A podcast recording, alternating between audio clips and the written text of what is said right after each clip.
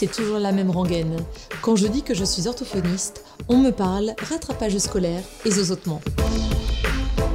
Avec OrthoPower, je vous propose de rencontrer des orthophonistes du quotidien, inspirés et inspirants, qui rendent notre métier si passionnant et tellement varié. Je suis Lucie Cambré, orthophoniste et cofondatrice de SoSpeech, des orthos qui se forment autrement. Avant de commencer cet épisode, je tiens à vous remercier pour votre fidélité à ce podcast. Grâce à vous, on a atteint les 100 000 écoutes. Si ce n'est pas encore fait, abonnez-vous à OrthoPower afin de recevoir la notification de chaque nouvel épisode que nous diffusons chaque semaine. Aujourd'hui, je vous propose un épisode un peu différent. On ne va ni parler technique de rééducation orthophonique, pathologie particulière ou domaine de prise en soin. On parlera plutôt de CSG, gestion de cabinet, URSAF et Carpimco. Je vous imagine déjà grimacer. Mais vous pouvez être rassuré, avec Guillaume Lefebvre, vous allez presque trouver ces thématiques sexy. On parlera chèque vacances, et oui, nous y avons droit en tant que libéral, seconde activité, défiscalisation et autres conseils pour se créer une épargne.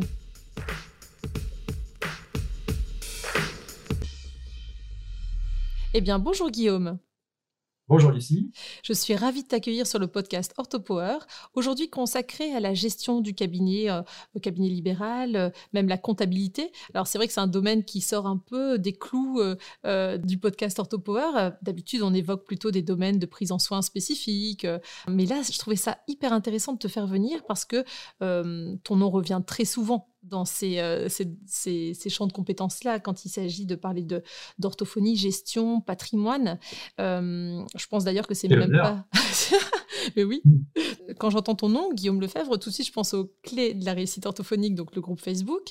Et puis, il y a aussi un blog, Orthogestion, et euh, des chaînes YouTube. Donc, en fait, est-ce que c'est bien nécessaire de te présenter, Guillaume? Bah, J'ai pas la prétention d'être une sommité quand même. Mais bon, je suis suffisamment vieux pour avoir laissé traîner mon nom un peu partout depuis euh, pas mal d'années quand même. Ouais, c'est une belle pirouette. Mais déjà, est-ce que tu veux bien nous, dire où est-ce que tu exerces et quel a été ton parcours? Est-ce que tu as été comptable avant d'être orthophoniste? Qu'est-ce qui explique cet attrait de la comptabilité pour toi? Bah, en fait, non, la comptabilité, c'est, je j'aime pas ça, en fait. Mhm. Ah mais mais c'est un peu comme l'école. Euh, j'ai jamais aimé l'école, alors que j'étais assez bon à l'école en primaire, en tout cas. Mhm.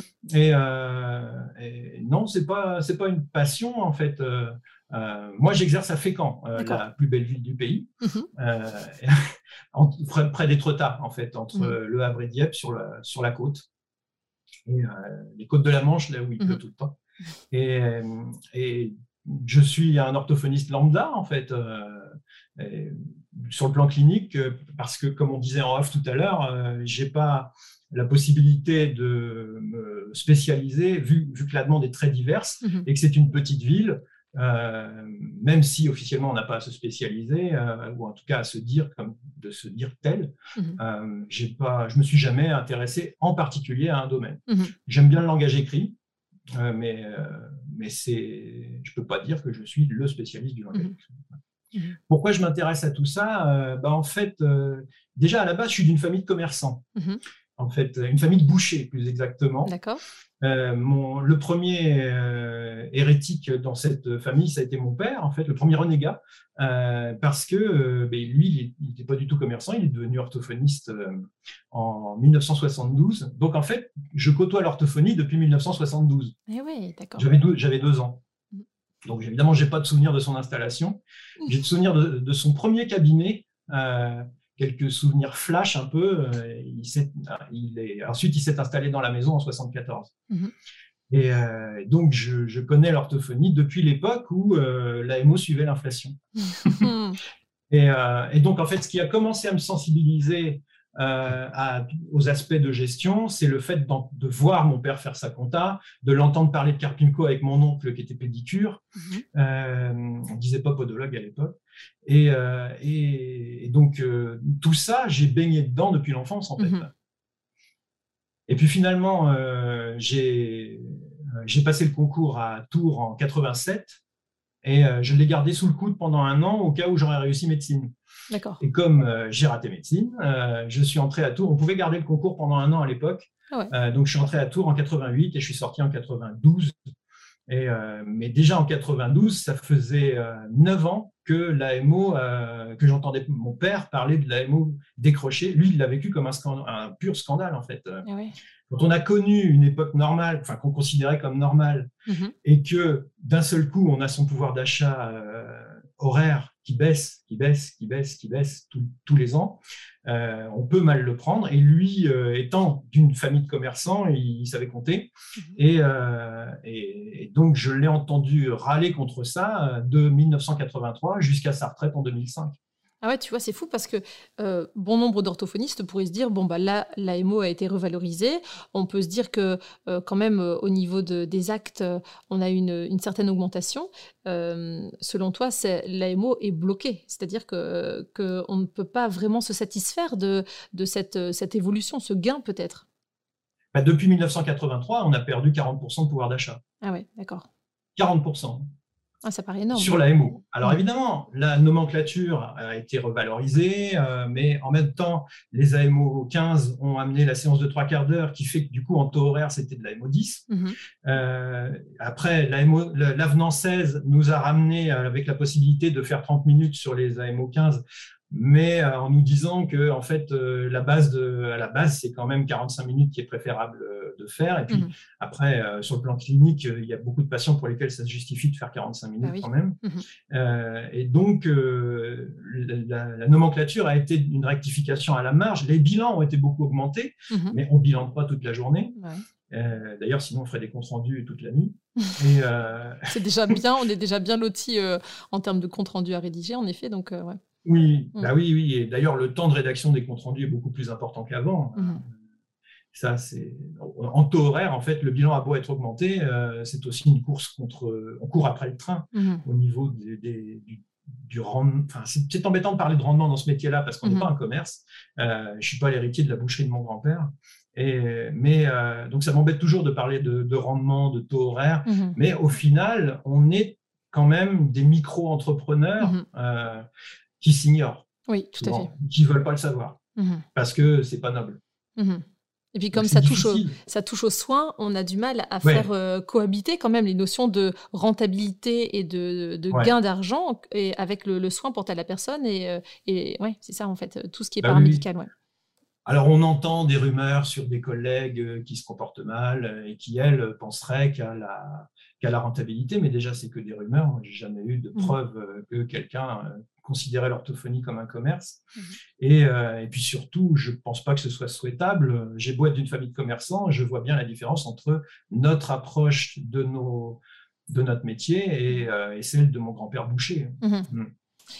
À ton avis, qu'est-ce oui. aux gens aussi. Hein. Bah oui. mais bon, c'est autre chose. de la même façon, ouais. Euh, qu'est-ce qui a du coup évolué dans la pratique? Parce que je ne savais pas que ton papa était euh, orthophoniste. Euh, du coup, toi qui connais l'orthophonie depuis si longtemps, tu as baigné dedans, tu disais, et aussi dans tout ce qui était considération par rapport à la, pas forcément gestion du cabinet, mais la considération de l'AMO et la valorisation finalement de notre métier.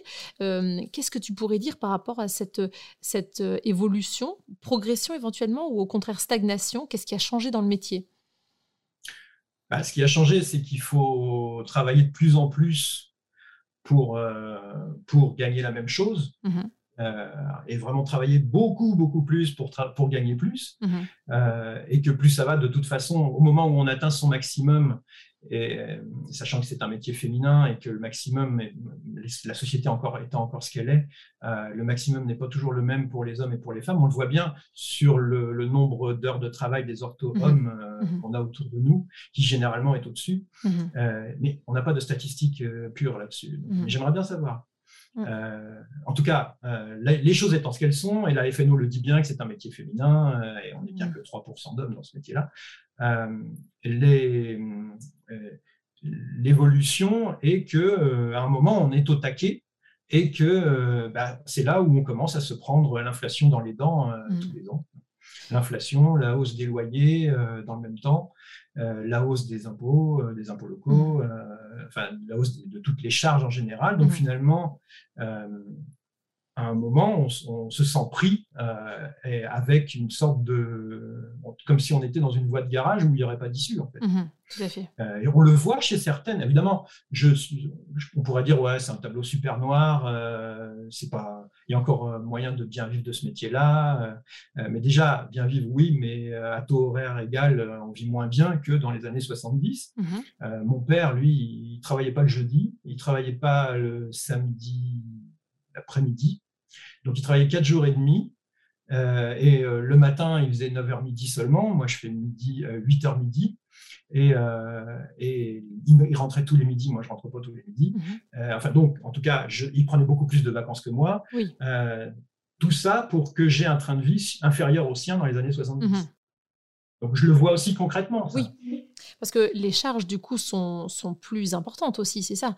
Euh, on a beau travailler plus, euh, les charges, bien sûr, euh, s'accroissant aussi.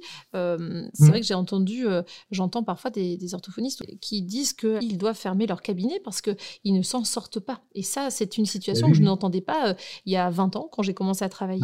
J'avais pas du tout cette notion de on peut ne pas réussir à, à subvenir à ses besoins parce qu'on se rend compte qu'on est acculé de toutes parts. Ça, c'est tout à fait nouveau, mmh. c'est ça?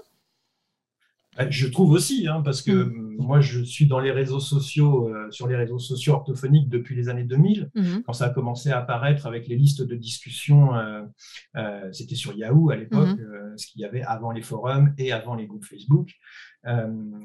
et ces sujets-là, quand on les abordait, déjà, on était assez mal vus.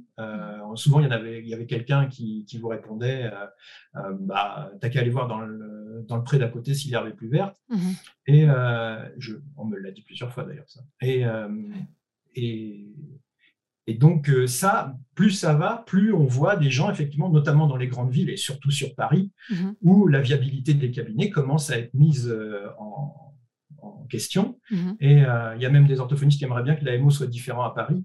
Ah oui, tu vois ça paraît difficile à mettre en, en place. il y a eu une époque où le SMIC était différent selon les régions. Ah, ça, je sais et ça a été supprimé par souci d'égalité. D'accord. Mais donc, je ne vois pas l'AMO, l'AMO différencié en mhm. fonction des prix de l'immobilier, ça paraît difficile. Mhm. Ça paraît compliqué à mettre en place. Finalement, c'est n'est pas si bête parce que les loyers sont pas les mêmes d'une région à l'autre ou du fait qu'on se mhm. qu'on exerce en centre-ville ou euh, à la campagne, finalement. Oui, oui, oui. C'est d'ailleurs un conseil qu'on peut donner aux, jeunes, hein, surtout n'allez pas en ville. c'est ça. Oui, parce que j'allais te mmh. demander justement, est-ce que tu avais des conseils à donner euh, aux jeunes orthos, aux orthos qui viennent euh, d'être diplômés récemment, euh, par rapport à la mise en place de, choses qui vont leur garantir une retraite? Parce que finalement, on sait quasiment tous que notre retraite, elle va être réduite à peau de chagrin si notre retraite existe encore dans quelques années. Enfin, c'est apparemment le tableau ah est quand même assez noir. Mmh. C'est difficile de dire à un jeune euh, pense à ta retraite. Oui. Euh, on sait que si on réfléchit rationnellement, euh, on sait que les retraites vont être de moins en moins bonnes, mhm. surtout si la réforme des retraites passe et que la carte PIMCO devient juste un guichet du régime général. Mhm. on sait que moins, plus ça va aller, moins notre bénéfice sera bon, sera, enfin, je veux dire, moins notre bénéfice, plus notre bénéfice décrochera de l'inflation mhm. et que donc on aura de plus en plus de mal à épargner. Mais ces perspectives lointaines-là euh, sont difficiles à expliquer à un jeune qui vient de s'installer, qui sort d'un budget d'étudiant mhm. et qui a l'impression de rouler sur l'or. Mais oui, c'est carrément ça. même pas de charge, mhm. quasiment. Je me rappelle très bien avoir mis de l'argent de côté dans les premières années, mais avoir été choqué de devoir payer à la carte Pimco 5000 euros dans les deux semaines, par exemple. Et je m'étais dit, ah, quand même, heureusement que j'ai mis cet argent de côté. Mais bon, en effet, on peut avoir l'impression de rouler sur l'or au tout début en se disant, waouh, c'est génial. Enfin, ah oui, c'est sûr, au début, euh, on est bien, hein. mhm. c'est sûr.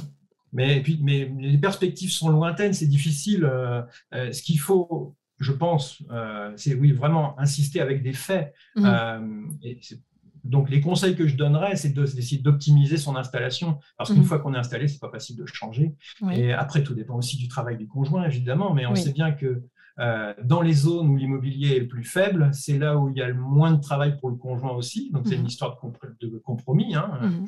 Euh, l'idéal est donc une ville où il y a suffisamment de travail, mhm. mais où euh, les loyers restent, restent assez faibles mhm. et où la demande, la demande est importante. Mhm. C'est pas facile. Hein, euh, de faire tout cadrer. Mmh. Le mieux du mieux, c'est une zone de revitalisation rurale, mmh. puisque pendant cinq ans, on ne paye pas d'impôts dans une zone de revitalisation rurale. Mais est-ce que le conjoint pourra travailler dans une zone de revitalisation rurale Il faut tout prendre en considération.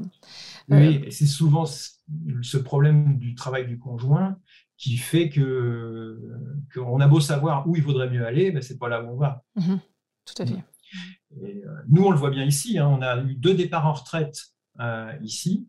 On a un cabinet euh, où les choses sont super bien optimisées au niveau des, des, des, frais. Mmh on, a, on, est allé jusqu'à six orthophonistes dans notre cabinet. Mmh on, est à quatre là et on trouve personne, absolument personne. Parce que Fécamp a beau être la plus, la plus belle ville du pays, tout le monde s'en fiche. Petite annonce au passage, euh, Fécamp, si vous trouvez. voilà. si vous cherchez un cabinet dynamique euh, où les frais sont limités. Bien géré. Bien géré. oui, voilà. Et tu parlais de gestion patrimoniale également. Est-ce que tu veux en parler déjà maintenant ou euh, est-ce que ça fait partie des, conseils que tu peux donner aux, jeunes orthophonistes ou même aux, moins jeunes comme moi qui n'auraient pas pensé à préparer la suite? C'est un conseil général que donnent tous les, spécialistes de ça. En fait, moi, j'ai commencé à m'intéresser à ça, euh, pas au début, en fait, hein, euh, mais euh, à partir du moment où j'ai eu des enfants. Mmh Parce que j'ai commencé à peu, à peu, près au même moment, j'ai laissé passer les années 90 en, me laissant vivre, en fait. Mmh Et arrivé au début des années 2000, j'ai eu, on a eu nos deux enfants, euh, et, évidemment, ça me met un peu de plomb dans la cervelle. Mmh et, j'ai commencé à regarder un peu où j'allais. Mmh et, puis je me suis aperçu euh, que la retraite de la Carpinco, c'était n'importe quoi. Et, euh, et, que c'était même pas garanti, c'est n'importe quoi. Que ça baissait tout le temps. le rendement, en fait, était de moins en moins bon. Et qu'il était temps de faire quelque chose, en fait. Et, les conseillers, ce qu'ils disent toujours, c'est que plus vous commencerez tôt à mettre en place des choses, plus vous profiterez du temps. Et d'ailleurs, les rendements ayant beaucoup baissé depuis le début des années 2000, il vaut mieux mettre le temps de son côté. Mhm. Euh, et, mais je ne pense pas qu'il faille mettre la retraite en avant vis-à-vis des jeunes, parce que comme je disais tout à l'heure, ça, parle pas. tellement lointain qu'il vaut mieux euh, utiliser d'autres arguments euh, qui ne sont, qui sont pas de la manipulation, mais qui sont réels, du genre, en, commençant à épargner, vous allez peut-être pouvoir avoir une prévoyance moins chère, mhm. parce que vous aurez fait une partie d'auto-assurance oui, ça. en épargnant l'épargne peut être une auto-assurance. Euh, de différentes manières, évidemment, avec de l'assurance vie, avec euh, de l'immobilier à crédit, euh, dont l'assurance prend le relais si on est malade, mhm. par exemple, alors qu'on empoche les loyers. Ça, c'est de la prévoyance à long mhm. terme. Ça. si les gens commencent à, ont aussi des jeunes enfants, ben, il faut bien prévoir le moment où ils seront aux études. Oui, tout à fait. c'est pas dit qu'ils puissent s'assumer complètement, les enfants. Mmh. Euh, il faut pas, ça me paraissait difficile quand j'ai eu les enfants aussi de leur, de leur dire 20 ans plus tard, euh, bah écoute, euh, tu vas aller en Australie, mais j'ai pas les moyens de te payer ça. Mmh. Tout à fait. finalement, ils sont pas partis en Australie. Ils sont restés à Fécamp. Ils sont restés à Fécamp, ah, la plus belle ville du monde. de faire des études à Fécamp. Tu as le choix, c'est soit un BTS action commerciale, soit infirmière. c'est très limité. Beau métier, mais très limité. il n'y a que mmh. ça. Non, non, quand même. Euh, ils sont allés à Rouen, quand même. là, une des deux grandes villes du coin. Les deux mhm. grandes villes du coin, c'est Rouen et Le Havre. Mhm. Oui, donc finalement, tu as raison, ça ne parle pas aux jeunes euh, de parler de retraite, mais euh, d'optimiser en ce moment même, enfin, de ne pas attendre d'être aux portes de la retraite pour se dire mais qu'est-ce que je fais si la Carpimco ne suit pas? Hmm. Tout à fait. Bah oui, ça, se prévoir une éventuelle reconversion, parce que c'est mhm. de plus en plus dans l'air du temps de se dire euh, bah, je ne vais pas être orthophoniste pendant les 43 ans que la Carpinco va me demander d'être orthophoniste. Mhm. À l'heure actuelle, c'est 43 ans. Mhm. Euh, on peut avoir envie de changer, et donc si on a une autre source de revenus qu'on a développée, bah, c'est c'est capital. Euh, ça, donne une liberté d'esprit. on se sent beaucoup moins piégé par euh, le blocage de l'AMO et même piégé dans son métier, en fait. Parce que n'importe quel métier, et a fortiori un cabinet libéral, peut être vécu comme un piège au bout d'un moment quand on commence à pas s'y sentir très bien, et puis qu'on n'a pas de réserve, mais de toute façon, il faut travailler, parce que comme on n'a pas de réserve, bah, il faut bien assurer, euh, assurer ses revenus. Quoi. et, et, donc, on n'est pas disponible pour penser à autre chose les, salariés peuvent avoir des, procédures, des, aides pour se reconvertir que nous, euh, auxquelles nous n'avons pas accès. Mmh, tout à fait. D'ailleurs, il y a des choses qui ont changé au niveau des indemnités journalières aussi euh, récemment, non? Pour nous? Depuis début juillet, c'est ça? Oui, on nous a forcé à cotiser. Enfin, déjà, tu devines de la façon dont j'en parle que je suis pas tellement content. On nous a forcé tout de suite. oui, bah, c'est vrai, c'est obligatoire. Mhm. Euh, on nous a forcé à cotiser à une seconde prévoyance obligatoire, puisqu'on en avait déjà une à partir de trois mois du 91e jour à la Carpinco. Mhm. On nous a forcé à avoir une prévoyance à partir du quatrième jour, comme les artisans avaient déjà et les, et les salariés du privé à partir du quatrième jour. Les fonctionnaires, c'est un jour mhm. de carence. Donc nous, on a trois jours de carence et, euh, donc on a une indemnité, euh, une indemnité journalière qui est de la moitié du bénéfice. Mhm. Donc 1 sur 700, 1 730e du bénéfice, exactement, puisqu'il y a 365 jours par an. Mhm. Euh, tu prends ton bénéfice, la moyenne des trois dernières années, mhm. tu divises par 730 et ça te donne ton, ton indemnité journalière à laquelle tu as droit. Ça fait pas beaucoup, il me semble, non? Divisé par 730 pour un revenu de, pour un bénéfice de 30 000 euros, mhm. euh, ça fait 41 euros D'accord. OK. Et la Carpinco, c'est 55. Là, c'est indépendant des revenus. 55 mhm. à partir du, troisième mois. Troisième. donc, moi, je n'étais pas content du tout. J'ai écrit plusieurs articles là-dessus euh, parce, que, euh, bah, parce que moi, je m'étais auto-assuré. Eh oui. En fait. Et donc, on m'oblige à m'assurer alors que je suis déjà auto-assuré. Mhm. Donc, j'étais pas content. Mmh. Mais bon, de toute façon, on m'a pas demandé mon avis, évidemment. Oui, c'est obligatoire pour tout le monde, c'est ça. Pour tous les libéraux, tout à fait. Mais c'est mmh. ça qui est intéressant aussi dans les euh, articles que tu écris euh, régulièrement et puis la newsletter qui, qui paraît, c'est ça, tous les jeudis, chaque jeudi. Oui. C'est que tu euh, compiles euh, toutes les informations qui sont passées euh, sur les réseaux sociaux. tu disais justement dans ta présentation newsletter que c'était pour éviter de rechercher avec la loupe des informations qu'on aurait vu passer mmh. mais qu'on ne retrouverait plus facilement. Et au moins, on est grâce à ta newsletter, moi je trouve ça super, on a euh, tout de suite un condensé des informations intéressantes au niveau euh, bah, gestion d'un cabinet euh, d'orthophonie en libéral, au niveau comptabilité, mais pas que. En fait, c'est tout ce qui peut passer sur les clés de la réussite orthophonique, entre autres, c'est ça? Oui, principalement, oui, parce mmh. qu'en fait, j'ai lancé mon blog en 2008. Oui pour compenser le fait que j'avais du mal à parler des sujets qui, de ce genre de sujets-là mhm. sur les listes de discussion. Donc, je me suis dit, je vais lancer un blog. Ensuite, en 2010, j'ai lancé le, forum euh, Orthogestion. Euh, et, ensuite, il y a eu le livre qui est sorti, euh, le livre Les clés de la réussite. Et Véronique Leland, c'est elle qui a ouvert le groupe Facebook en, 2012. Mhm. Je me suis aperçu qu'en fait, les, les sujets abordés étaient référencés sur Google, sur le blog et sur le forum, mais que Google ne rentre pas dans Facebook. Ah oui.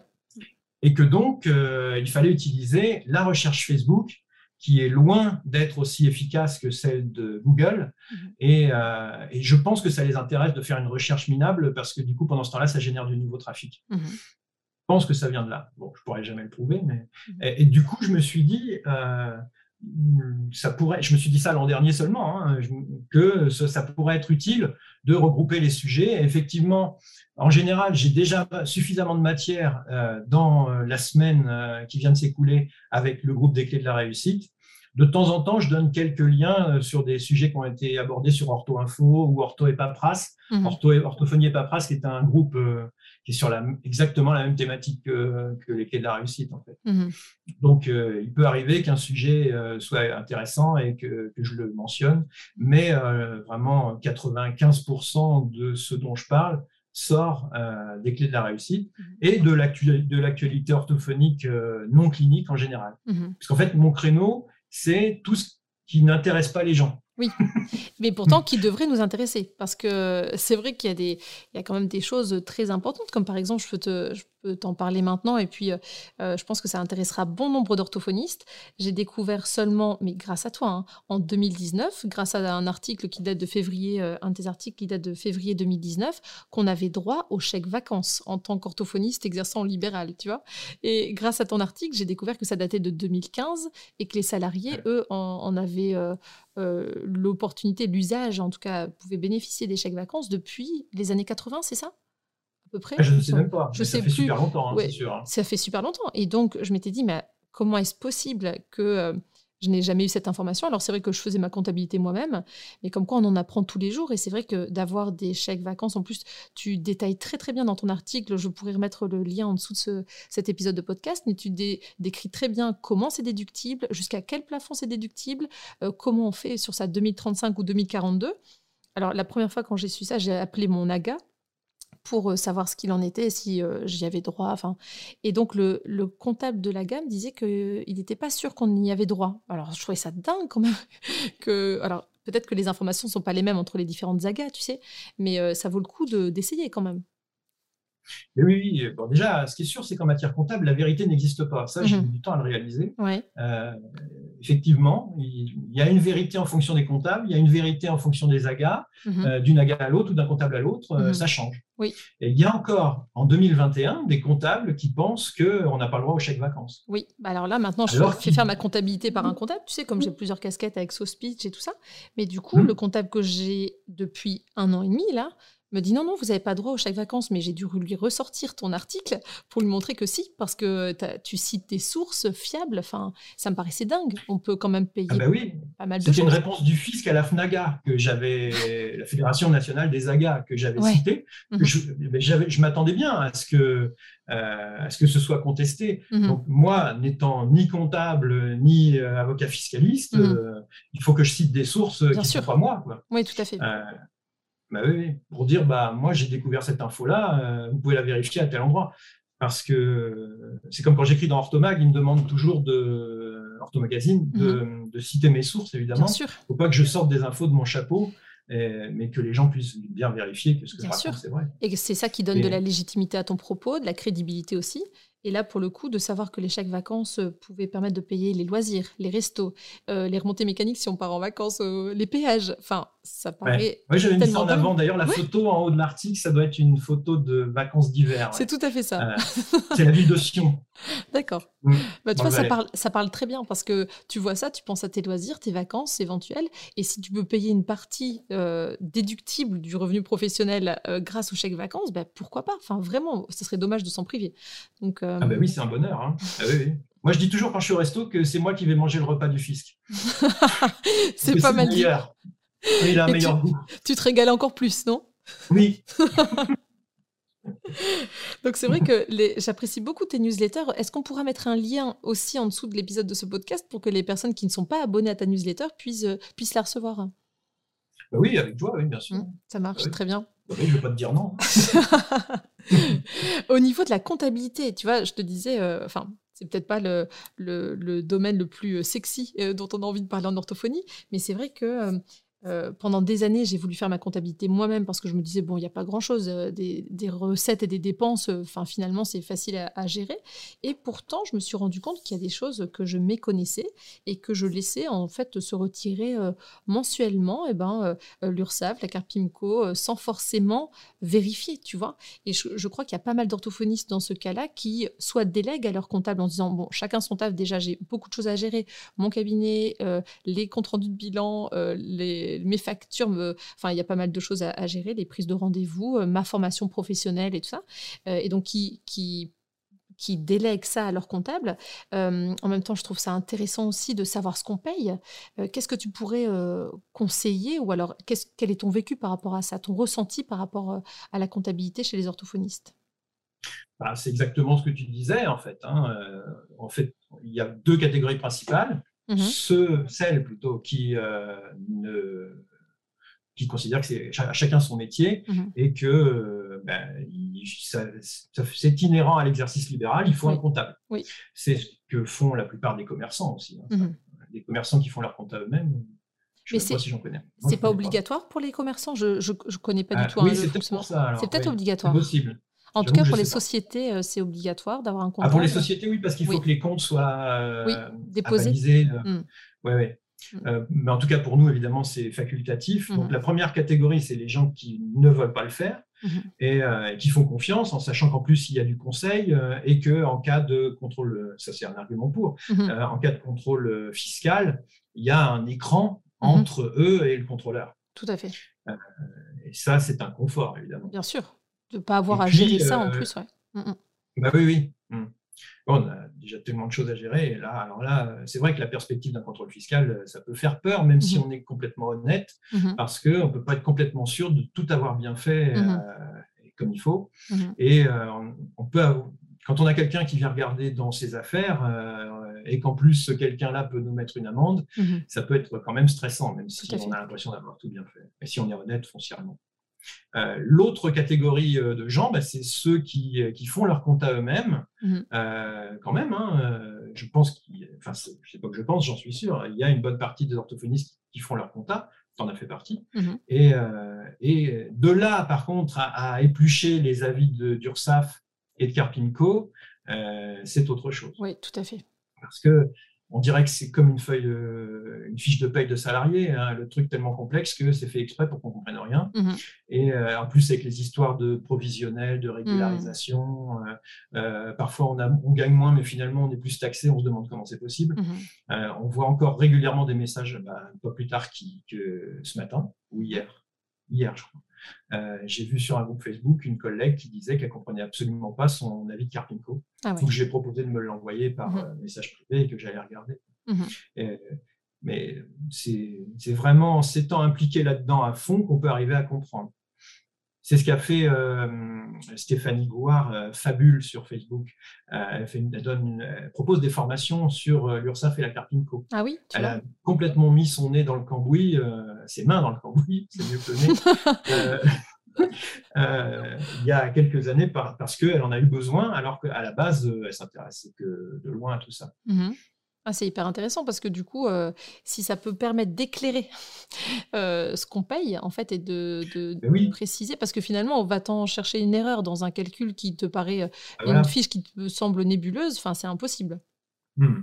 En fait, c'est que des maths de primaire, hein, comme je dis hmm. toujours. Hein, c'est assez simple à partir du moment où on sait quelle est l'assiette qu'il taxe. C'est pas la hmm. même en fonction des différentes taxes. Enfin, cotisation sociale, pardon. Euh, et, euh, et, le taux. C'est tout bête, c'est une question d'assiette et de taux à chaque mhm. fois. Donc, si on sait quelle est l'assiette et quel est le taux qu'il doit y avoir, on comprend tout de suite euh, les avis, en fait. Mhm. Mm. Et après, il faut connaître les assiettes et les taux des 14 cotisations sociales qu'on a. D'accord. Mhm. Ça, ça nécessite en effet une formation. ah, non, puisque moi, je l'ai compris sans, sans formation. C'est juste en, en regardant mes avis euh, euh, et, et, puis aussi en allant sur Internet, en fait. Euh, en fait, en gros. En s'intéressant, quoi, finalement. Oui, voilà, mm. c'est ça, en fait. Les informations sont publiques.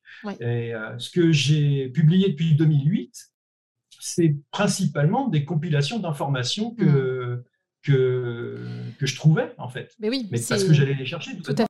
C'est un énorme travail de débroussaillage que tu as fait comme Fabule, visiblement, qui propose de présenter euh, tout ce qu'elle a compilé très certainement euh, euh, sur les différents sites d'impôts, de, de, calcul de cotisation et tout ça, très certainement. Oui, et ce qu'elle fait en plus, elle, c'est que comme ce sont des, formations en, live, pas mhm. toujours en présentiel, en physique, mais mhm. en, en, live, euh, bah, en fait, elle peut aussi mm, parler de la situation précise de quelqu'un. Oui. Ça, c'est un avantage qu'elle a par rapport à moi qui ne fait que du streaming. Oui, parce que toi, tu proposes des formations aussi, Guillaume. C'est ça en streaming Oui, depuis euh, la fin, depuis septembre 2019, j'ai mhm. commencé à sortir des formations sur tel ou tel domaine, euh, parmi les domaines dont je parlais depuis 2008. Mhm.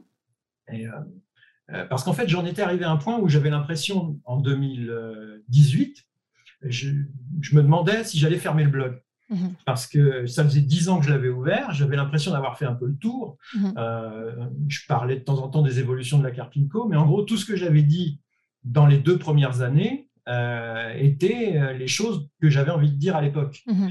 Et, donc, je me demandais quoi faire. Et arrivé à l'été 2018, j'ai découvert le concept des formations en ligne, en fait, sur n'importe quelle thématique. Alors que pour moi, les formations en ligne, pour un orthophoniste, c'était forcément des formations cliniques, comme celles que propose euh, la FNO. Mm-hmm. Et que pour moi, ce n'était pas possible de, vivre, je ne vais pas dire de vivre de ça, puisque je ne vis pas de ça, je, vis surtout de l'orthophonie, mm-hmm. mais euh, enfin, sauf en 2020. Euh, mais pour moi, ce n'était pas possible d'en faire une activité aussi importante que ce que ça a pris comme importance finalement. Mhm. J'ai mis un an à cogiter là-dessus mhm. et finalement, donc à la, à la rentrée 2019, j'ai sorti une première formation en ligne qui s'appelait Sécuriser votre avenir, tout un mhm. programme. prometteur, très prometteur en effet. Bah, C'était sur la thématique qu'on disait tout à l'heure, en fait, ah euh, ce, que, je dis aux jeunes, euh, à mes stagiaires quand j'en ai, euh, comment sécuriser son avenir et pas spécialement comment préparer sa retraite. Mmh. Oui, c'est un peu plus optimiste quelque part, parce que penser à la retraite, ça veut dire penser à la fin de, de la vie professionnelle et on n'a pas du tout envie de se projeter là-dedans, en fait. Bah voilà, et la mmh. fin de la vie tout court. Oui, tout à fait. Bah oui, la retraite, c'est comment la retraite peut-elle être une perspective? Donc non, je ne veux pas donner l'impression d'être le gars qui pense qu'à sa retraite. Hmm. En même temps aussi, parce que euh, j'ai vu mon père penser à sa retraite à partir de l'âge de 50 ans hmm. et euh, en parler de plus en plus et, euh, et, comme si c'était un but. quoi. Hmm. J'ai l'impression que c'est le but pour beaucoup de gens. C'est triste, parce que pendant qu'on vit pour sa retraite, bah, on ne vit pas le les meilleures années de sa vie, celle où on est le plus en, meilleure santé. Mhm. Euh, on passe à côté de plein de trucs si on vit mhm. pour la retraite. Donc, mhm. euh, non, euh, je veux vraiment pas passer, laisser passer le message qu'il euh, il faut vivre pour sa retraite. Mmh. Et, euh, et, puis, si ça se trouve, on va faire un infarctus à 67 ans et on aura fait tout ça pour rien. Bah ça, ça arrive quand même euh, fréquemment que des personnes qui sont à fond dans le travail, de toute façon, on le voit en cabinet d'orthophonie, enfin, ça m'avait choqué d'ailleurs il y a quelques années de voir que beaucoup de personnes sont tellement à fond dans leur travail sans penser aux signes de leur corps. Donc, vraiment, peut-être qu'on, ce qu'on n'appelait pas encore le burn-out il y a quelques années, tu vois, il y a 10 ans, arrive à la retraite en se disant enfin je vais pouvoir profiter. Et là, le corps mmh. se rappelle un peu euh, à eux. Et finalement, tout ce qu'ils ont mis de côté, ils n'ont pas été euh, forcément euh, suivis sur le plan médical parce que tout, tout était occulté quelque part et ils se retrouvent malades. Alors, c'est pas ça qui crée la maladie, mais en tout cas, des années de labeur pour arriver vraiment au repos à la retraite, bah, c'est pas forcément garanti parce que pendant des années, on a, on a trop tiré sur, sur la corde en fait. Hein. Ah oui, non, c'est vraiment pas un bon investissement. Mmh. Mmh pour revenir sur l'idée de l'investissement. Ce C'est pas un bon investissement de temps, d'attention. Mhm. Euh, non, euh, je pense vraiment qu'il faut s'intéresser à développer d'autres ressources, mhm. que ce soit par l'épargne ou par euh, une activité secondaire. Mhm. Parce que maintenant, je peux parler de l'activité secondaire, maintenant que j'en ai lancé une. Mais, mais qu'il ne faut pas que ce soit uniquement en, comme, en ayant comme projet la retraite. Oui, tout à fait tellement négatif. Alors, tu as l'impression que, le, je reviens sur cette idée d'activité secondaire, euh, est-ce que tu as l'impression que c'est aussi sociétal ce besoin de reconversion ou de changement d'activité, de, euh, d'activité de, de, complémentarité d'activité? Tu sais, euh, c'est beaucoup plus fréquent maintenant qu'il y a 20 ans. maintenant, il, est presque admis qu'on n'aura pas qu'un seul métier dans sa vie professionnelle. Mmh. ou est-ce que ça répond aussi aux exigences juste des personnes qui ont envie de changer à partir d'une quarantaine d'années, ils ont envie d'avoir autre chose. quel est ton ressenti par rapport à ça? Oui, je pense qu'il y, a une volonté, euh, il y a une, évolution de la société, effectivement, mm-hmm. une mobilité. Euh, euh, je pense qu'il y a toujours eu une volonté de diversification d'attention. Je l'ai bien mm-hmm. vu avec mon père, qui était président du, syndicat régional du coin mm-hmm. pendant 25 ans. Et c'était sa grande source de diversification intellectuelle, en fait. Mhm. Donc, il avait beau beaucoup travailler, il lui fallait quand même autre chose euh, mhm. pour cogiter. Oui. C'était, une sorte d'ouverture sur, euh, sur autre chose que les séances d'orthophonie. Mhm. Et euh, donc, c'était pas une activité facile, oui, c'était une activité bénévole, mais c'était une activité. Et donc, le, besoin de penser à autre chose a toujours existé. Mais à l'heure actuelle, effectivement, euh, le, besoin de faire autre chose, mhm. et, je pense qu'on se sent plus libre de, tout envoyer balader et de faire mhm. autre chose. Oui. Et, tant mieux d'ailleurs, hein, mhm. euh, d'aller tester. Il y a même des gens, j'en connais, qui, quittent l'orthophonie, qui font autre chose et qui reviennent. D'accord. Bah, tu as eu un témoignage là-dessus, la personne qui faisait euh, Montessori, Christine, Nougarol. Tout à fait. elle avait fait autre chose et elle est revenue à l'orthophonie après sous l'angle Montessori. Et donc des allers-retours comme ça, c'est bien, hein, on garde cette, une corde à son arc, mm. mais euh, je pense qu'on n'est pas non plus obligé de quitter complètement le, métier. C'est pour ça d'ailleurs que le fait de, proposer des formations ou d'avoir une activité secondaire sans aucun rapport euh, est un bon moyen aussi d'être mieux dans l'orthophonie. Oui. Du coup. Plus équilibré aussi dans son activité, parce que moins acculé justement par juste les contraintes d'une activité, c'est ça? On a moins l'impression d'être mangé par mmh ce métier et, d'être sur la voie de garage. Mmh et à ce moment-là, on peut aussi, moi c'est ce que je ressens depuis que j'ai démarré ça, on va voir si ça dure longtemps, mais je ressens beaucoup moins cruellement le blocage de l'AMO. c'est ça parce que j'ai une partie de mon activité où c'est moi qui fixe mes tarifs. Mmh euh, je fais ce que je veux. Si je veux, demain, euh, j'augmente mes tarifs de 10 euros mmh euh, et je n'ai pas besoin de demander la permission de la Sécu. Mmh et, donc, cette part de, de liberté permet de, oui, de mieux supporter les contraintes de l'orthophonie. c'est ça. Donc finalement, est-ce que c'est pas ça le meilleur compromis, étant, enfin, sauf si vraiment on supporte plus son métier, euh, et on le voit sur le groupe Facebook des reconversions. Mais c'est fou. Des gens, des gens qui disent je me sens plus à ma place. Mmh et finalement, ce métier-là ne me convient plus. Euh, c'est pas que ça convient plus à leur valeur, mais qu'elles se sentent plus à leur place, ou alors ne supportent plus aussi le, la nomenclature, mmh euh, les, toutes les contraintes bureaucratiques mmh euh, qu'on a sur le dos. Euh, toutes les obligations. Euh, le mhm. fait de, découvrir en formation des choses intéressantes que finalement on n'a pas le droit d'appliquer parce que ça ne respecte pas la nomenclature. Mhm. Euh, on voit ça aussi dans certains témoignages. Mhm. Donc il y a un carcan qui est lié au fait que l'orthophonie soit conventionnée et, que du coup la, Sécu mette son nez dans tout ce qu'on fait. Bon, tout en étant quand même bonne, bonne fille, quand même, je dis souvent que la Sécu est bonne fille, mais, mais bon, on ne peut pas faire non plus n'importe quoi.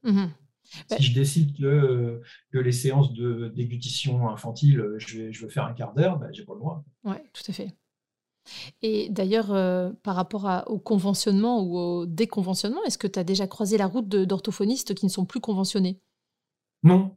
Non, non. Non, moi non plus. Hein. Déjà parce que je pense que c'est complètement impossible dans mon coin. Mmh euh, tu ne peux pas vivre dans un coin comme ici mmh euh, en étant déconventionné c'est quasiment impossible partout parce qu'on est complètement entouré d'orthophonistes conventionnés. Mhm. Donc, euh, être en, c'est pas en concurrence. Bah si, oui, puisque quand tu es déconventionné, c'est plus.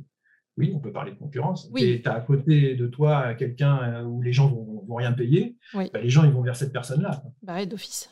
Parce que qu'on soit clair, en fait, si on est déconventionné, c'est que les patients ne peuvent plus prétendre à un remboursement des séances, en fait, et qu'on est libre de nos tarifs. Enfin, bon. Mmh.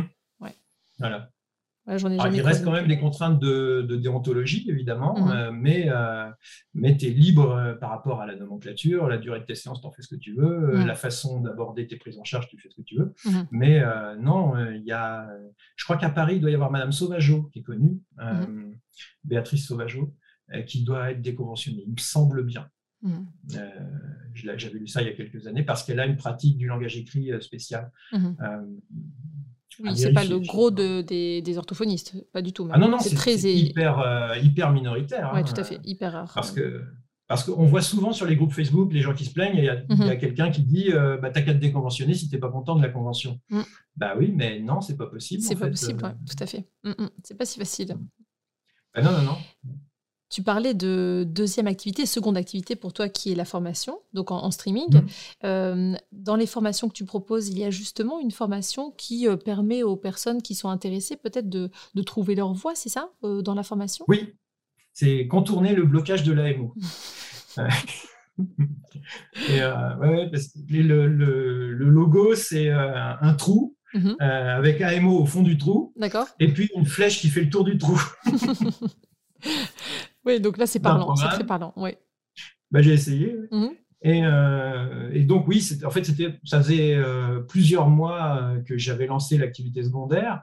Et ça faisait mmh, presque deux ans que j'avais découvert le principe. Et, donc, je me suis dit, bah, autant partager ça pour, mmh pour, euh, ça faisait plusieurs mois que j'en parlais partout, euh, euh, mais que donc je trouvais que c'était bien de donner des détails aux gens et de leur expliquer comment faire pour se lancer dans cette activité-là. Alors évidemment, des activités secondaires, il y a plein de façons, on peut aller fabriquer des bracelets brésiliens, hein, et puis les vendre sur un site, on peut faire du mmh dropshipping, mmh mais il n'y a pas que sur Internet qu'on peut vivre aussi. Hein. Mmh euh, moi, j'ai parlé de ce que j'avais fait mmh et euh, qu'on peut faire euh, à destination du grand public ou à mmh destination des orthophonistes, en, donc en lançant des formations en ligne. Le principe des formations en ligne, le principe d'avoir une mailing list, une liste d'emails, c'est ce que j'ai avec la newsletter d'ailleurs. non, je ne l'avais pas au début où j'ai lancé les formations. Mais donc, en fait, tous les, tous les principes que j'avais appris et, mhm. suivi. Il y a quelques sommités là-dedans en France sur ce principe des formations en ligne, en ayant à la base soit un blog, soit une chaîne YouTube. Euh, ensuite, euh, on propose euh, quelque chose à télécharger, quelque chose pour les gens, que ce soit un tableau Excel, un PDF. Mhm. Et du coup, ils fournissent leur adresse email pour mhm. l'avoir, mais en même temps, ils acceptent de recevoir les newsletters. Ils peuvent se désabonner quand ils veulent. Et ensuite, on leur envoie des newsletters régulièrement. Puis quand on a quelque chose à sortir, une formation en ligne, on les avertit comme ça que fonctionne ma newsletter. Maintenant, mhm. en fait, euh, quand j'ai quelque chose à sortir, j'en parle dans la newsletter. Je préviens les gens parce qu'au niveau du RGPD, il ne faut pas prendre les gens hein, en traître. Voilà, c'est ça. Euh, je les préviens d'entrée de jeu que je leur parlerai euh, de, de, ce que je leur sors de temps en temps. Mais que le gros de la newsletter ne sera pas là-dessus. C'est comme ça que je fonctionne aussi avec SoSpeech, tu sais, euh, mon, ma mmh. plateforme de formation. On a aussi, euh, on propose nos articles en fait via une liste de mails et les gens qui sont intéressés ont renseigné leur adresse mail et, ça permet aussi d'être en conformité par rapport au RGPD où on n'est pas censé envoyer des milliers de mails ou d'articles à des gens qui n'ont rien demandé. Par exemple, moi, je, sais que c'est ce qui me rebute directement si je reçois des, publicités d'organismes de formation directement sur mon mail alors que j'ai jamais demandé quoi que ce soit, ça me donne pas du tout envie de m'inscrire. Enfin, vraiment. Oh bah non. Non, c'est du spam. Oui, c'est du spam. Mm. oui, le RGPD a été une bonne mesure contre le spam, c'est mm, sûr. Tout à fait. Qu'est-ce que tu proposes d'autre comme formation, Guillaume? Bah, donc, j'ai parlé de sécuriser votre avenir, j'ai parlé de la formation sur l'URSSAF et sur la Carpinco, mhm. j'ai parlé de contourner le blocage de l'AMO. Qu'est-ce que j'ai fait d'autre? La dernière que j'ai sortie, c'était au mois de juin, c'était sur la défiscalisation. Mhm. Ouais, ça, ça, nous intéresse quand même, hein, ça en tant qu'orthophoniste.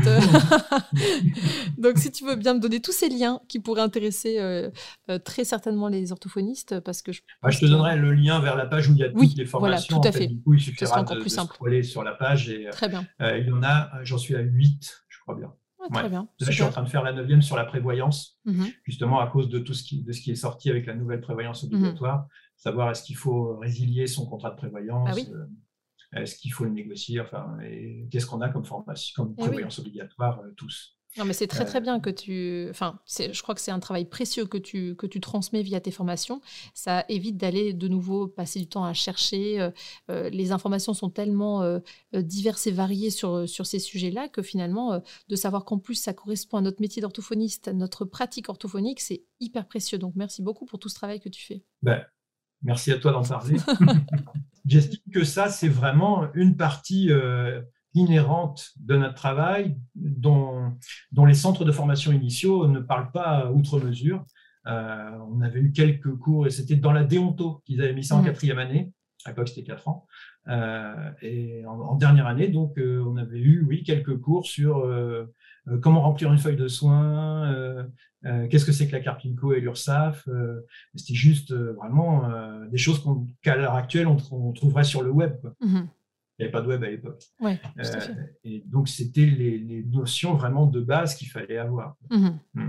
Donc, mais je, je, pense que même sans aller se considérer comme des, autres, comme des entrepreneurs, il ne faut pas passer à côté de ça pour ne pas finir par prendre en grippe notre métier parce qu'on est coincé, oui. parce qu'on serait coincé euh, parce qu'on aurait négligé par ce côté-là.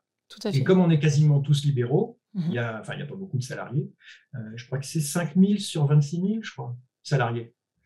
Euh, donc, on est une énorme majorité de mhm. libéraux. on ne peut pas passer à côté de cet aspect-là. Mhm. Et tu prends plaisir quand même à, être dans tout ce qui est comptabilité, oui, gestion. Bah oui, ça, J'en parle justement dans contourner, votre, dans contourner le blocage de l'AMO. Ça euh, ça peut pas être des sujets passionnants. Mhm. J'ai même du mal à comprendre qu'un comptable puisse être passionné par son métier à la base. À part si on aime les chiffres, si on aime les chiffres et on aime. Euh, voilà. Mhm. Mais ça reste que des additions et des soustractions. Mhm. Alors, du coup, c'est quoi le plaisir euh, pour toi? Justement, en fait, tout ça, il y a un côté, euh, il, y a, deux choses. Il y a un côté sudoku Mhm. Euh, pour moi. Je, vois un, avis de Karpinko ou d'Ursaf comme un sudoku. Il ah faut comprendre, il faut arriver à résoudre l'énigme quand les gens ont une question sur leur avis. Mhm. Et, euh, ou quand je reçois les miens. Hein. Bon, les miens, je, sais à quoi m'attendre, donc je vérifie seulement euh, ce à quoi je m'attends. Mais quand j'arrive dans, quand je mets mon nez dans les affaires de quelqu'un, mhm. je prends ça, oui, comme un sudoku. Et pourquoi les gens s'embêtent à faire un sudoku? Alors qu'en fait, c'est c'est énervant à la base, c'est mettre des chiffres dans des cases. Ah, mais dès que tu trouves réponse à ton énigme, tu t'en retires un plaisir en fait. Voilà. Mmh. Ou c'est comme quelqu'un qui monte le col de l'Isran. Mmh. il, va, il va suer comme un bœuf, et puis arriver en haut, il va être tout content, tout fier d'y être arrivé. Tout à fait. En vélo. En voiture, ça va. il y a un peu moins cette notion d'effort et de, de travail accompli et des tâches accompli quand même à arriver en haut. Donc ça, c'est le premier côté, le côté mm. euh, casse-tête. Euh, le côté défi. Euh, mm. Thomas, mon associé, me dit toujours défi. Il me mm. sort, quand il a un truc à. Il, commence par mettre défi, un, truc à calculer. et, et puis parce qu'il sait que j'aime bien, bien ce genre de défi. Mm-hmm. Et alors l'autre aspect, c'est que, et ça, ça m'est venu plus tard, c'est le côté euh, finalement passion secondaire. Ça, c'est par rapport aux formations en ligne, donc mhm. l'activité secondaire. Euh, en fait, à la base, ma, passion du moment, c'est la photo. Ah Et, euh, mais finalement, je n'ai pas lancé de formation sur la photo, j'ai lancé des formations sur ce pourquoi j'étais un peu connu depuis le lancement de mon blog, en mhm. fait. Et finalement, même si ce n'est pas des sujets qui me passionnent, c'est le fait en lui-même d'avoir sorti ça qui est devenu vraiment hyper intéressant. Mhm. Euh, le fait de voir ce qui plaît. Par exemple, je sors une newsletter, je sais le taux d'ouverture de la newsletter. Donc, si le taux est moins bon, euh, je ne sais pas qui l'a ouvert ou pas, évidemment, quand même, ça ne va pas mhm. jusque-là, la surveillance des gens, mais euh, l'hébergeur me dit combien de, gens l'ont ouverte mhm. en proportion. Et, si c'est moins bon, bah, du coup, j'essaie de comprendre pourquoi, j'essaie d'ajuster le tir. et, et, ou, si c'est juste conjoncturel, comme il y a 15 jours où j'ai fait une newsletter qui a moins bien marché, mais on était en plein milieu du mois d'août, mhm. donc je suppose que c'était à cause de ça. Mhm. Euh, mais quand ça arrive en plein dans l'année, euh, j'essaie de comprendre pourquoi. Mhm. Euh, enfin, tous les paramètres, ou quand je sors une formation, j'en ai sorti une qui s'appelait Devenez Moïse, pour, pour, accéder aux tables de la loi. J'ai toujours des titres un peu originaux. Euh, et, pour accéder à tout ce qui était légal, en fait, une sorte de base de données. Celle-là, elle n'a pas marché, vraiment pas bien marché. Mhm. Et donc, je me suis creusé la tête pour essayer de comprendre pourquoi et faire mieux le coup d'après. Mhm. Donc, tout ça, euh, ça pousse à faire mieux, en fait, et, et, chercher à faire mieux, euh, ben, c'est intéressant. Mhm. Ben, donc, finalement, finalement, cette activité-là en elle-même s'auto-entretient euh, sur le plan de l'intérêt intellectuel. Mhm, Alors qu'à la base, ce ne sont pas des sujets qui me passionnaient. Oui, voilà, c'est ça. C'est tout, euh, ce sont des mini-défis, en fait, et puis de la compréhension de ce qui marche, euh, mhm. ce, qui, ce sur quoi tu as communiqué, qui a plus ou moins fonctionné, tout à fait. Tu vois, je vois et la puis la découverte du marketing aussi. Ah oui, c'est ça. Non, non, mais je t'en prie. Du coup, tu suis qui en marketing? En marketing, euh, déjà à la base, euh, je trouvais que le marketing, c'était presque un gros mot, mhm. euh, que c'était proche de la manipulation mentale. Mhm. Et puis finalement, ce que j'ai découvert en 2018, c'était le marketing honnête. Mhm. Et pour moi, c'était antinomique, en fait, avant de découvrir ça. Et finalement, pour nous, surtout en tant qu'orthophoniste, tout ce qui est commerce, marketing, c'est pas des rétro satanas. et, et, finalement, bah oui, on peut, on peut faire du marketing honnête juste en proposant des choses aux gens. Euh, ils les prennent, ils les prennent pas. Euh, euh, il faut essayer de comprendre les gens et comprendre leurs besoins et les analyser. Le marketing honnête, c'est ça. Mhm. Et leur proposer ce, là où on pourrait leur apporter quelque chose. Mhm. Tout à fait. Et, donc, les gens qui sont. il y a quelques sommités là-dedans qui sont connus au niveau du marketing en ligne sur mhm. Internet. Il y a, par exemple, Stanislas Leloup, moi, je vois qui, euh, qui a écrit un livre d'ailleurs qui s'appelle mhm. Votre Empire euh, dans un sac à dos. Mhm. Euh, qui, s'est vraiment bien vendu. Mhm. Il y a Antoine Blanche-Maison. Ah, je ne connais pas. non, c'est Antoine BM sur, sur une, fait, il a raccourci son nom parce que Blanche Maison, il y avait des gens qui le prononçaient mal. Donc, c'est Antoine BM. Quand on cherche Antoine BM sur YouTube, on, tombe sur lui. C'est un gars qui a arrêté ses études et qui est parti au Sri Lanka et qui s'est mis à vivre de ses formations en ligne directement au Sri Lanka pour, pour financer son, son voyage. Son voyage, d'accord. Mhm.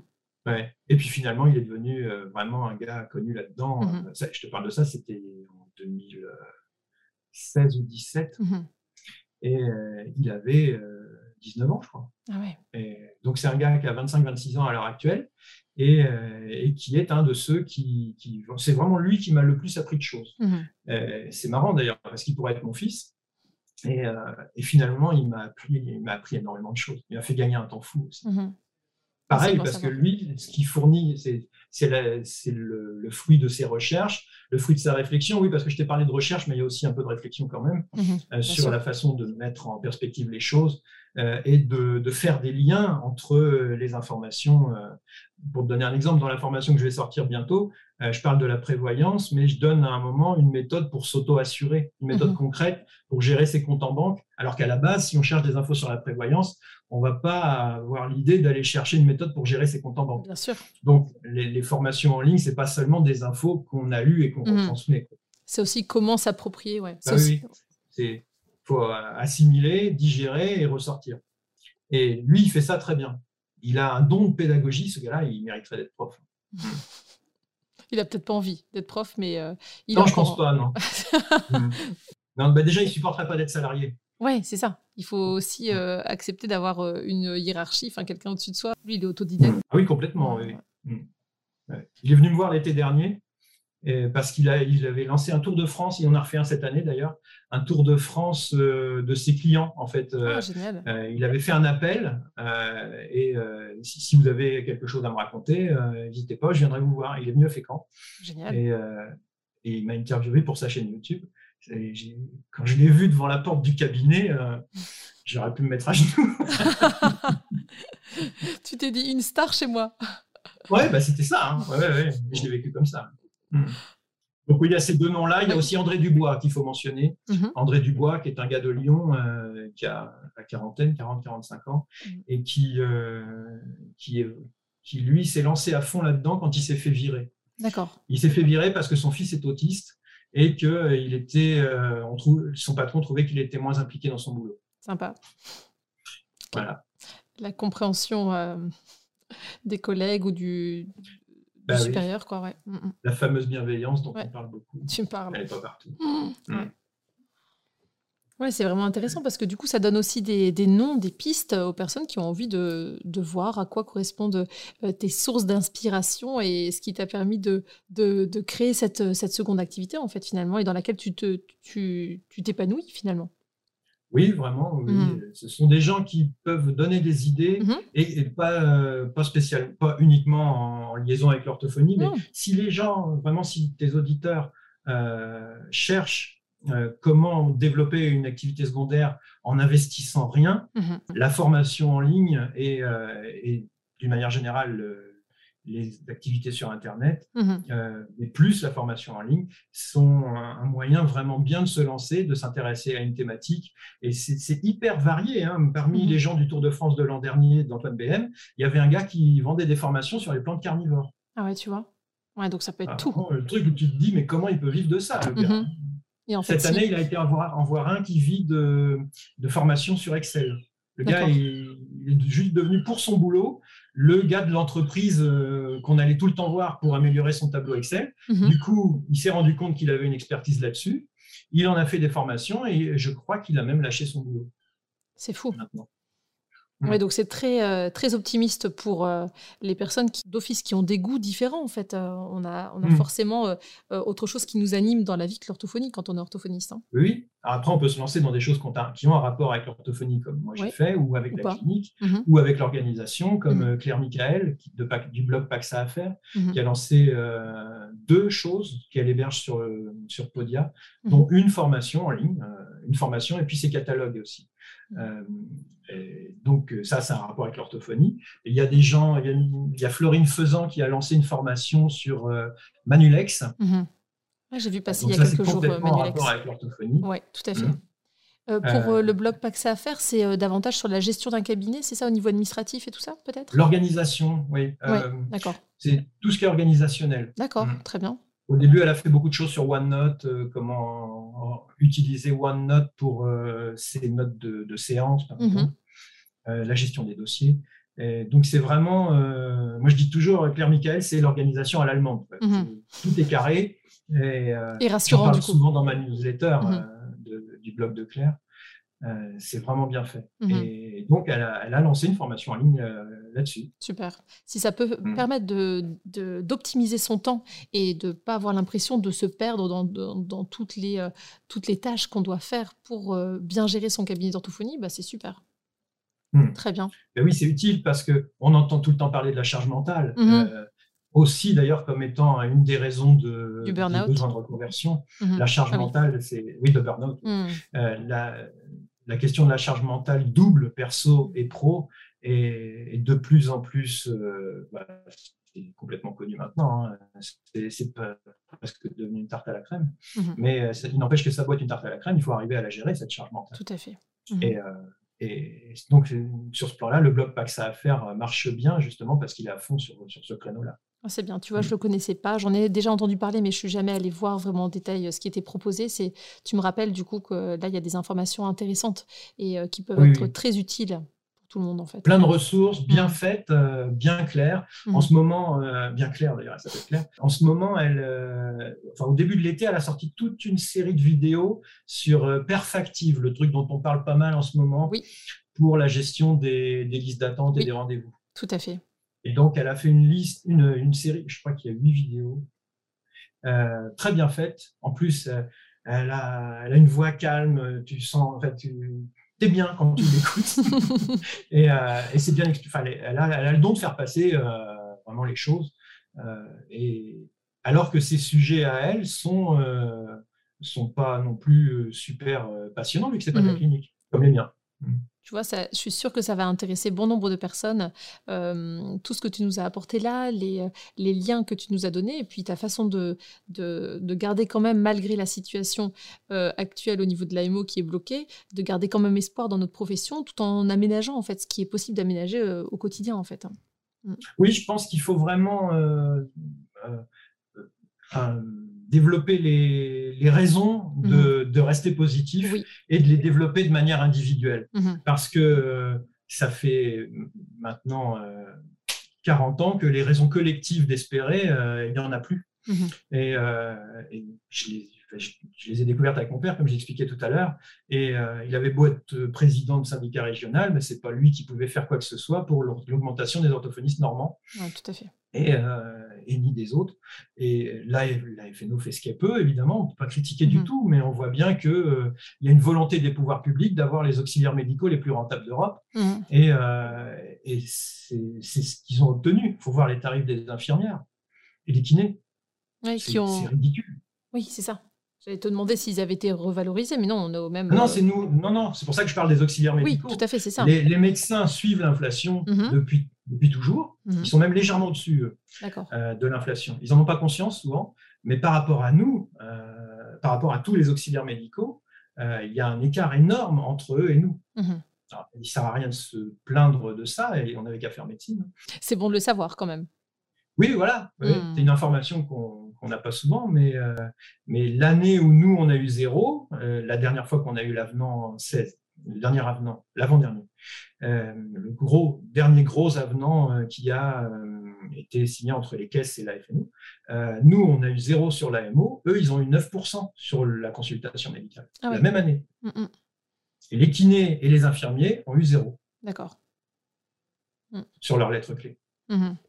Donc, on, a vraiment euh, l'impression que ça donne, c'est vraiment oui, une volonté d'avoir les auxiliaires médicaux les plus rentables d'Europe. Mhm. c'est quand on voit les comparatifs, euh, c'est euh, les Belges ont bien rattrapé les ah logopèdes. Mhm.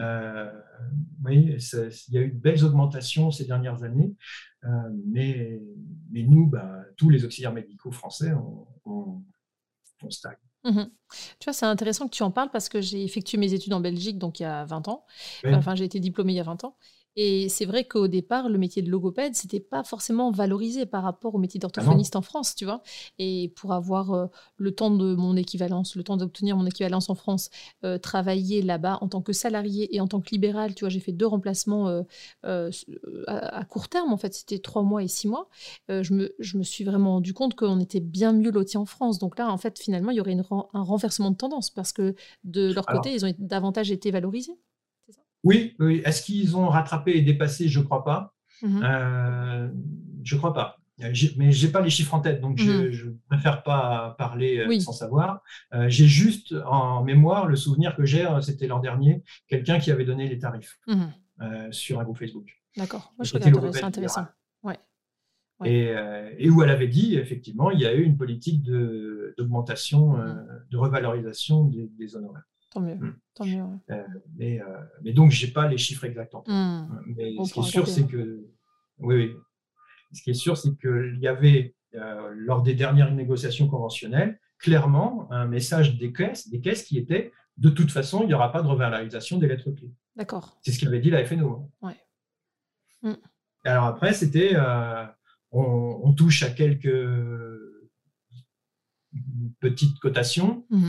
Euh, il y a le 13,5 qui est passé en 13,8, par exemple. Mhm. Euh, euh, le bilan, évidemment, on met toujours le bilan en avant, comme si on faisait des bilans tous les jours.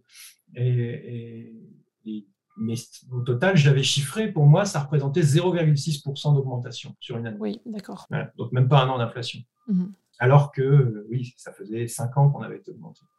Et donc, c'est intéressant de, l'avoir en tête, en effet. Oui, il faut vraiment avoir conscience de ça. Et donc, oui, c'est pourquoi je parlais de ça? C'est parce que pour moi, les, solutions collectives, euh, il n'y en a pas, mhm. vu qu'il y a une volonté réelle de nous bloquer. Mhm. Donc, à l'inverse, on, peut chercher quand même, c'est là où est l'espoir, à, mhm. mettre en place des solutions individuelles. Évidemment, l'individuel par rapport au collectif, c'est jamais très valorisant en France. Euh, en France, on aime mieux euh, l'action collective on est tous ensemble, euh, on va tous progresser ensemble, tirons tous dans le même sens, arrêtons de nous taper dans, nous tirer dans les pattes. Mais, mais chacun amène sa barque en même temps et chacun peut mettre en place des compensations de, ce qui nous arrive sur le plan collectif.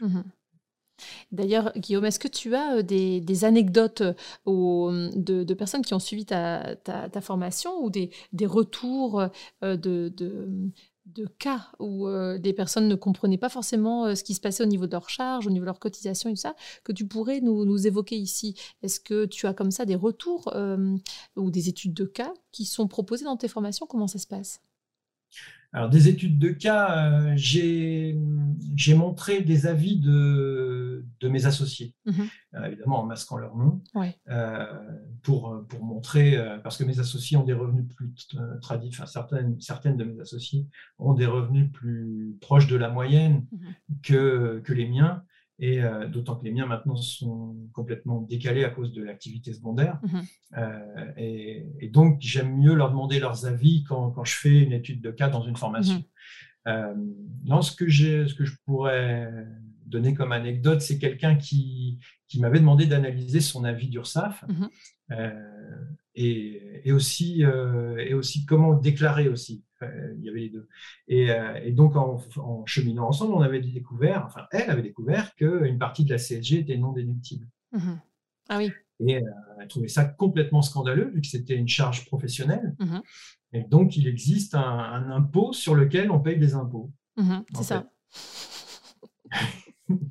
et oui, la CSG, il y a une partie qui est non déductible. Depuis le début, en fait, quand, la, quand, la, CSG a été inventée, elle était non déductible en entier. Et elle était à 1,1% du bénéfice. 1,1. Mhm. elle est à 9,7 maintenant avec la CRDS. C'est pour ça aussi que l'invention de la nouvelle taxe du 1er juillet là, mhm. de, sur la prévoyance me fait peur. Mhm. Parce qu'en France, quand on invente euh, une nouvelle charge, en général, hmm, ça reste déjà, pas, elle ne meurt jamais.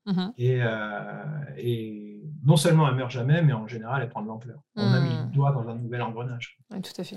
Et donc, elle était complètement furax. Et, puis, l'année d'après, rebelote, elle faisait une fausse déclaration, euh, elle se trompait. Sans le savoir. Euh, sans, ben oui, oui. Et à nouveau, euh, je lui avais réexpliqué. Elle m'avait dit Non, mais je fais un blocage psychologique là-dessus. je n'ai pas envie d'avoir une part non déductible à ma CSG. C'est ça, en fait. Bah oui, oui, réintroduire la part, la part mm. non déductible dans sa compta. C'était au moment de la compta. Et mm-hmm. mm. eh oui. Oui, c'est important de bah savoir quand même ce qu'on paye. Et, ouais, tout à fait. Le principe est un peu énervant. Mm. Bah c'est comme on paye de la TVA sur, les, sur la taxe essence. En fait, c'est le même principe. Est-ce que c'est normal de payer de la TVA sur une taxe? Oui, bon, on ne récupère pas de TVA, nous. Nous, non, non, non. Non, on la paye. Mm. voilà. Taxe sur la valeur ajoutée. elle est, bien ajoutée, la valeur de la mm, taxe essence. bah oui, on met une TVA dessus. Oui, tout à fait. Bah, la, CSG, c'est pareil, on paye de l'URSSAF et de la carte INCO sur, la, sur une partie de la CSG. Bon, on gardera quand même en tête tout ce que tu nous as apporté comme euh, astuces, conseils, euh, ouverture d'esprit. Parce que là, c'est vrai que si on, clôture euh, notre épisode sur, sur le fait, pour certains, peut-être une découverte qu'une partie de la CSG n'est pas déductible, peut-être qu'on va avoir des primes chez certains auditeurs. pour terminer, Guillaume, selon toi, quel est le orthopower Qu'est-ce qui fait notre spécialité à nous en tant que. Enfin, spécialité. la petite chose qui nous différencie des autres professionnels de santé, des autres auxiliaires médicaux, l'orthopower des orthophonistes, du coup? Bah, euh, alors j'y ai un peu réfléchi vu que c'est la question rituelle de la fin de l'épisode. Euh, je me suis dit, euh, ben, nous en fait, la porte de notre cabinet, c'est Stargate. Mhm. je ne sais pas si tu connais la série Stargate, mhm. ouais, et qui était un film à l'origine. moi, je connais mieux le film parce que je suis vieux. Mais après, il y a une série qui a été avec le gars qui jouait notamment MacGyver. Ah après, il s'est après, il est devenu un des héros de Stargate. Et donc, la, porte des étoiles, Stargate, évidemment. Euh, et je trouve que la porte de notre bureau, c'est Stargate parce qu'en en fait, on, a un nouvel univers toutes les demi-heures ou tous les trois quarts d'heure. Euh, chaque patient est un univers à lui tout seul. Ah oui, par rapport aux patients, je pensais par rapport aux réformes et par rapport à tout ce qu'on nous rajoutait comme taxe. Ah non. non, moi je suis pas en boucle là-dessus. Hein. Non, non, non, non, pardon, pardon. Oui, donc chaque. Ah, il m'arrive de parler d'autre chose. mais oui. Voilà, c'est vrai que c'était très orienté, euh, voilà, euh, gestion et comptabilité et tout ça. Mais en, bah, fait, je pense que si on est euh, complètement orienté gestion comptabilité, il ne faut pas faire orthophoniste. Ouais, voilà, il faut faire comptable, tout simplement. Conseillère fiscale, conseiller mm. fiscal, tout à fait. Oui, oui, par exemple, conseiller en gestion de patrimoine, ça c'est intéressant. Ça peut être pas mal. Mais c'est vrai qu'en effet, donc chaque patient est une porte toutes les demi-heures. On a un nouveau patient qu'on accueille, en effet. Mhm. Et, notamment le jour du bilan, on découvre une nouvelle Stargate. Et, euh, et ça, honnêtement, c'est une des choses qui me motive encore beaucoup mhm. dans ce métier-là, alors que bah, j'ai 51 ans. Mhm. Et, vraiment, euh, ça reste l'intérêt intellectuel de la découverte de quelqu'un euh, et de son mode de fonctionnement. Et c'est pas seulement le jour du bilan, puisqu'on en découvre encore pendant longtemps après. Et puis après, on les voit évoluer. Donc vraiment, on a une porte sur les gens qu'on n'aurait pas en étant boulanger. Tout à fait. Mmh, si j'étais comme dans la tradition euh, familiale, euh, devenu boucher. Boucher, tout à fait. Je saurais s'ils aiment les escalopes, mais eh ben, merci beaucoup Guillaume pour cet entretien euh, passionnant, je trouve. J'ai appris encore une fois des choses, notamment des, des, sites, des blogs, tes formations aussi que, qui me tardent d'aller découvrir parce que c'est vrai que je pense que c'est important qu'on soit au courant quand même de ce qu'on paye, de comment on peut gérer, optimiser notre temps euh, pour éviter d'être euh, bah voilà, que euh, en mode je suis au travail, je pense à mon travail et je ne fais que ça. Donc se dégager du temps aussi pour faire autre chose et pour se faire plaisir au quotidien et avoir des moments off travail. donc merci beaucoup à toi. Merci à toi. Au revoir. À bientôt. Au revoir Guillaume. Voilà. J'espère que ce nouvel épisode d'OrthoPower vous a plu. Si c'est le cas, je vous invite à vous abonner sur votre plateforme de podcast favorite, d'y laisser un commentaire et une note 5 étoiles pour que notre métier soit connu et reconnu.